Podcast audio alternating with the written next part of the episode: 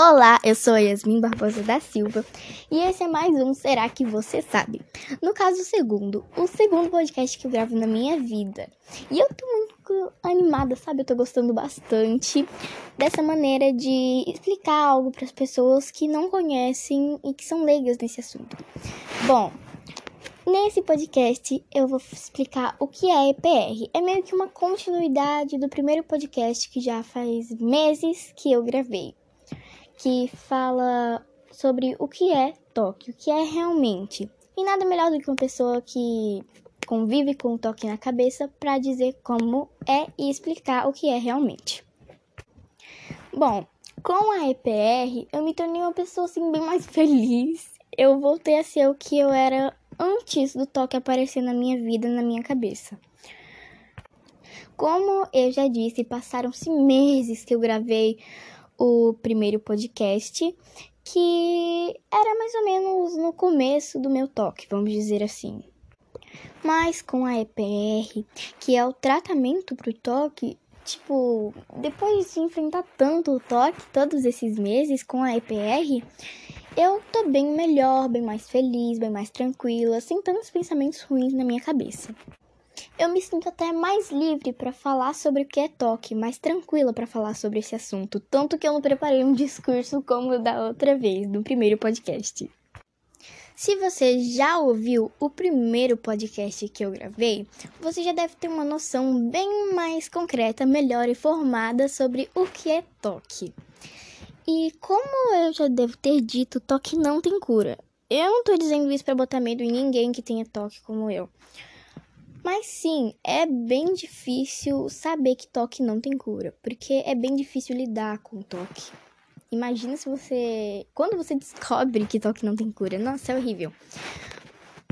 Mas não significa que você vai viver sempre com aquilo te atrapalhando e te importunando o tempo inteiro. Não. Existe um tratamento que é a IPR, como eu já disse, que é o assunto desse podcast, que deixa a sua vida melhor, que deixa a sua vida feliz, fácil e boa, como era antes de você ter toque. E esse tratamento é EPR, mas não significa que com ele não tenha mais possibilidade de você continuar com os pensamentos, continuar com o toque na sua vida e não significa que ele não possa voltar depois. Mas o que que vai adiantar é você continuar lutando com a EPR para melhorar a sua vida, para não deixar o toque comandar você. EPR significa exposição e prevenção de resposta. Esse tratamento é um dos melhores para você lidar com o toque. Bom, eu vou confessar que eu não usei só o tratamento para lidar com toque. Eu também tomei medicamentos é, para diminuir a ansiedade que dá, para assim eu conseguir, com muito esforço, praticar a EPR e finalmente dominar o que me domina, né? Vencer o toque, assim, continuar enfrentando. E hoje eu me sinto bem melhor, assim. São poucas vezes ao dia agora que o toque me atrapalha. Eu considero que eu venci o toque, praticamente. Agora vamos aos exemplos para facilitar isso aí. A EPR funciona mais ou menos assim. Se o toque diz, por exemplo, você não pode fechar a janela senão um parente seu muito querido vai morrer você sente uma aflição enorme, parecendo que vai acontecer de verdade. Isso é o mais ruim do toque. Mas aí você vai, lembra da EPR. E a EPR funciona desse jeito. Você vai e faz exatamente o que o toque diz para você não fazer. É meio complicado. Vamos ver outro exemplo. Se o toque diz que você não pode usar uma roupa preta porque vai acontecer uma coisa muito ruim com você, você vai e veste essa roupa preta ou faz o que o toque quer que você não faça. É exatamente assim que a EPR funciona.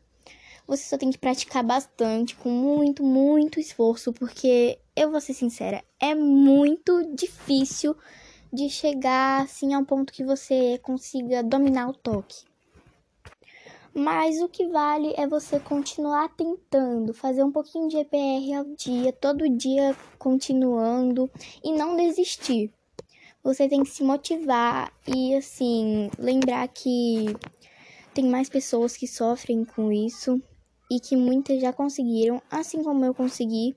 Você pode conseguir também. Se você tem toque, você não pode desistir. Tem que continuar com a EPR todos os dias. É muito difícil, galera, mas é o que vai funcionar realmente, é o que funciona. Eu vou dar outro exemplo de exposição e profissão de resposta. Outro exemplo de EPR. Eu chamo a EPR de enfrentamentos, enfrentamentos ao toque. Isso facilita, sabe, para falar também.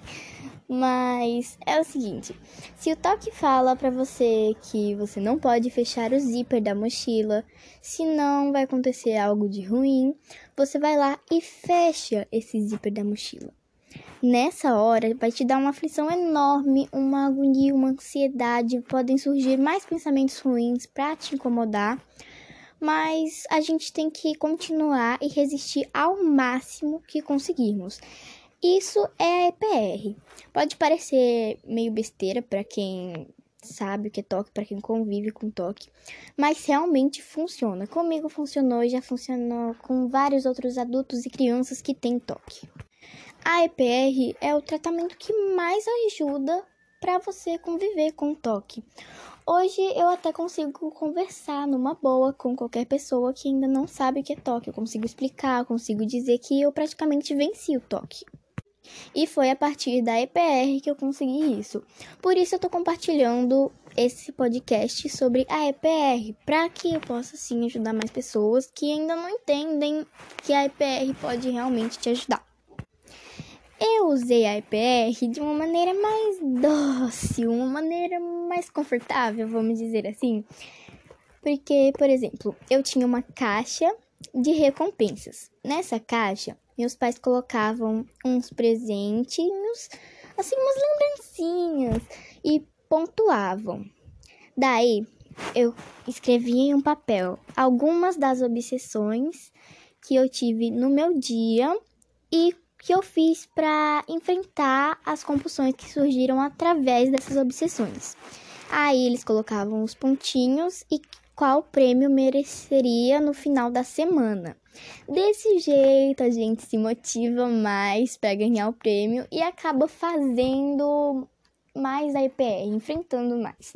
Se você é uma criança, com certeza que tem toque, você vai gostar dessa técnica para você se motivar mais e conseguir é, dominar o toque, né, através da EPR. Essa técnica é muito boa, pelo menos o que eu tive de experiência com ela, eu gostei bastante.